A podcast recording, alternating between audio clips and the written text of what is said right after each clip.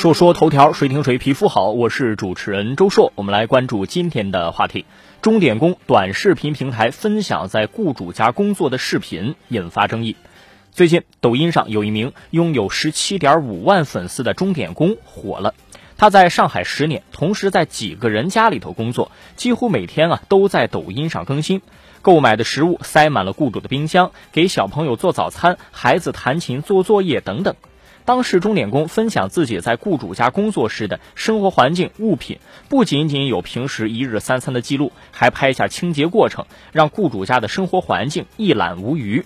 更是获得了雇主家冰箱以及雇主洗漱间内化妆品、梳妆台这些涉及隐私的个人物品的拍照。根据报道啊。他也是最活跃的一名钟点工，一年呢有三百多次的视频更新。有人对此提出质疑，说这样公然将雇主的个人财产和生活环境拍到网上，显然泄露了隐私啊！如果被不法分子盯上，造成安全问题，谁来负责呢？首先，我认为我非常反对钟点工的做法。我们假设呀，这个钟点工在拍摄视频的同时不会影响工作，做的还特别好。就从拍视频本身的关系上，我们来探讨。钟点工的这种行为明显涉嫌侵犯他人隐私权。我国民法典有明确规定，除非权利人明确同意，任何组织或个人不得实施类似行为，比如进入、拍摄、窥视他人的住宅、宾馆房间等私密空间。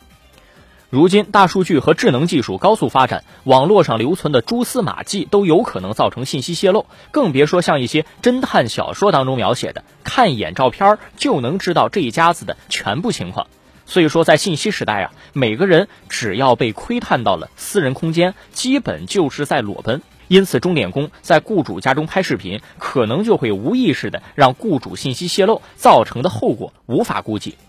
另外就是职业操守问题。现在短视频网络直播火爆，让很多人趋之若鹜，也让网络时代的人们啊形成了新的价值观、世界观和人生观。但不管这个观念如何发生改变，法律的底线都不应该触碰。不能因为方便互联网发展就置隐私权于不顾，甚至有的视频博主堂而皇之的拍到别人的肖像，还会说这是让你火一把呀，丝毫不认为自己侵权了。这种扭曲的观念应该由法律教他们做人。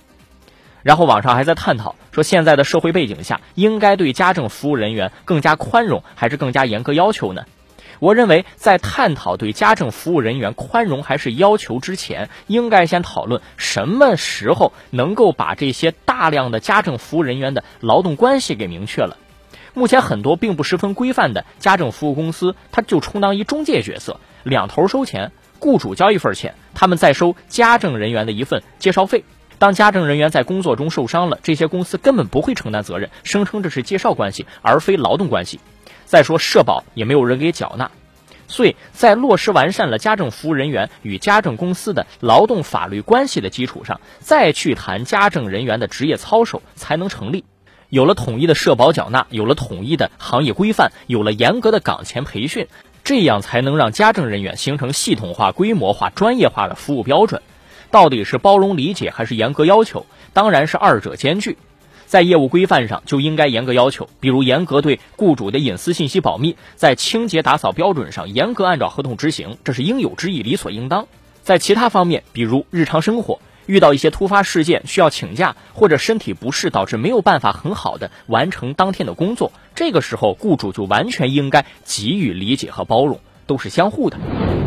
下个事儿，北京共享有偿错时停车引发热议。北京市有关部门最近给市民提供了一种停车难的解决方式，叫做错时共享停车。北京市交通委说啊，二零二零年北京市开展有偿错时共享停车，缓解停车难。截至十月底，城六区和通州区共协调新增万余个有偿错时共享车位。说当地呢，结合写字楼、机关单位停车位的特点，根据居民的需求，划分日夜间错时停车和全天共享的模式。有的白天每个月六百块钱，夜间三百块钱。市民说这样的价格比停车场便宜不少。有人认为呢，这种举措啊，利用了时间差，把车位按时段拆分，薄利多销，空车车位减少，居民得到便利，车位的业主还获得实惠，物业企业也提高了收益。但同时也有人认为，这样会增加企业运营管理的人力物力成本，存在风险和安全隐患。我呀是比较支持这种共享措施停车的，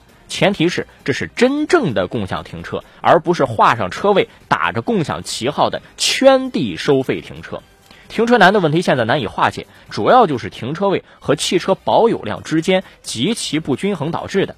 晚间措施开放部分小区周边单位的停车场，就能够缓解这种矛盾。至于说增加什么企业人力物力成本啊，我倒觉得问题不大。现在都数字化管理了，蓝牙识别、扫码支付、无人值守，没什么管理成本。但是同时要注意，严格执行物价部门制定的收费标准。而且应该严格审核允许措施停车单位的名单，不能让某些停车场不在这个约束之内，不受到管控，这样就容易造成收费乱象。共享停车位实际上在某些城市有过试点，但往往因为圈地收钱的思维，让部分街道办社区或者物业公司挣得盆满钵满，居民呢却没有享受到停车的便利。